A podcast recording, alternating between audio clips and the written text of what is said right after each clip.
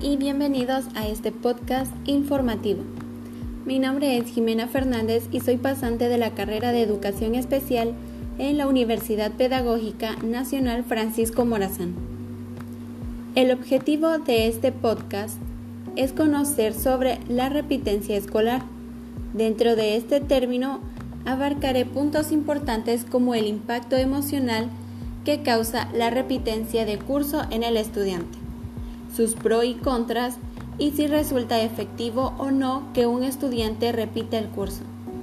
Así como también veremos una sugerencia de cómo podría hacerse un proceso de repitencia escolar efectiva en un estudiante. Para entender a cabalidad estos puntos, comenzaré definiendo lo que ese término significa. La repitencia se produce cuando un estudiante no supera satisfactoriamente un grado debido a que no fue promovido por un bajo rendimiento escolar y debido a ello se ve obligado a repetir el curso nuevamente, lo que puede ocurrir una o varias veces. Este es un fenómeno que afecta negativamente la calidad de la educación impacta la calidad de vida de las personas, los ambientes intrafamiliares, el clima institucional y el desarrollo del país. Crea brechas entre los más vulnerables y los que no lo son. Por lo cual, es importante identificar los factores asociados a la repitencia escolar en los estudiantes con el fin de detectar los aspectos que inciden en la repitencia y preverlos para mejorar la calidad de la educación y la calidad de vida del estudiante a futuro, así como de quienes lo rodean y puedan verse afectados con ello.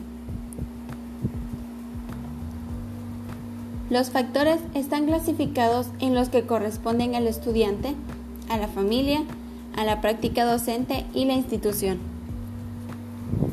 Los factores que inciden en la repitencia de un año escolar puede ser por el nivel de escolaridad de los padres de familia, el nivel socioeconómico que termina limitando la culminación de los estudios escolares de muchos niños, el involucramiento familiar en el proceso de enseñanza y aprendizaje de sus hijos e hijas, que en algunos casos no suele existir tal involucramiento o suele ser muy pobre.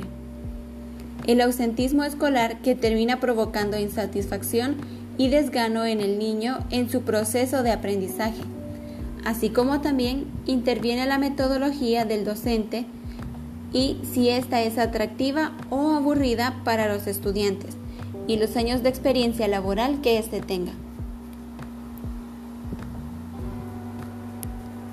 Ahora, ¿resulta efectiva la repetición de curso?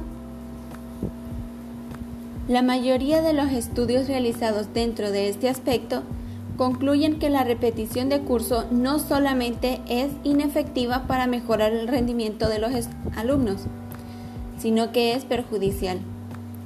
Los repetidores tienen también un mayor riesgo de abandono escolar prematuro, cuestión muy relevante para una educación de calidad que contribuya a formar seres humanos reflexivos, analíticos, capaces de responder a las exigencias de la sociedad y de manera ética, siendo productivos y aportando a la realización personal como ser social y ciudadano con derechos.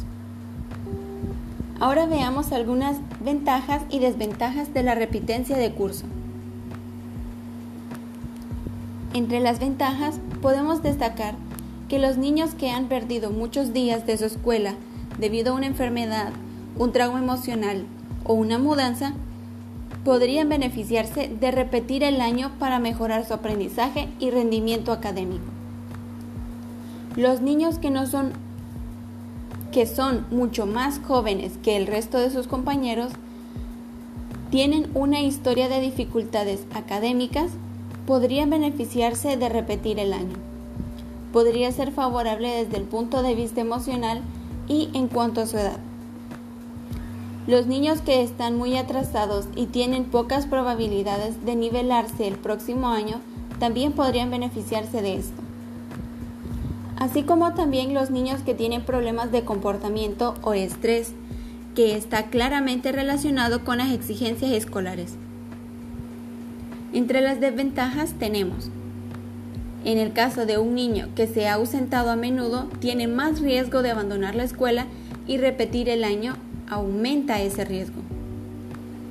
Los chicos que tienen problemas de conducta o, o estrés relacionado con el ambiente del salón de clases no se suelen beneficiar de permanecer en la misma clase durante otro año. Los niños que son los mayores de su clase tendrían casi dos años más que el resto de sus compañeros y para los que son más altos para su edad, repetir el año puede significar que sobresalgan en comparación a sus compañeros, lo que puede crear inseguridad en ellos mismos.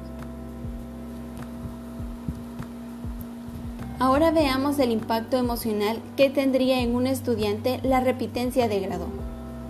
El doctor en psicología Boris Villalobos Parada, especialista en educación, plantea que la repitencia genera dificultades en el área socioemocional del escolar, lo que se puede traducir en desmotivación, deserción o dificultad para relacionarse con sus padres. En el ámbito de la psicopatología infantil, Jenkins destacó en 1998 que existieron bases empíricas para establecer dos amplias categorías de conductas o características en los niños y adolescentes.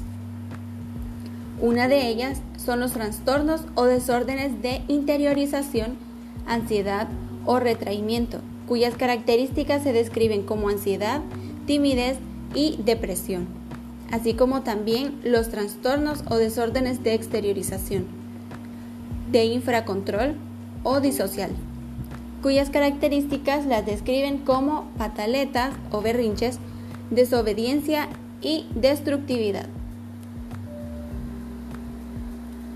El proceso de repitencia escolar efectiva en un estudiante.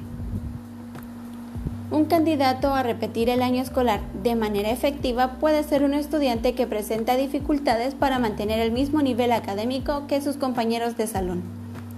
Este puede llegar a aburrirse muy fácilmente en las clases o distraerse y no mostrar ningún interés en participar o socializar con sus compañeros o incluso con el maestro.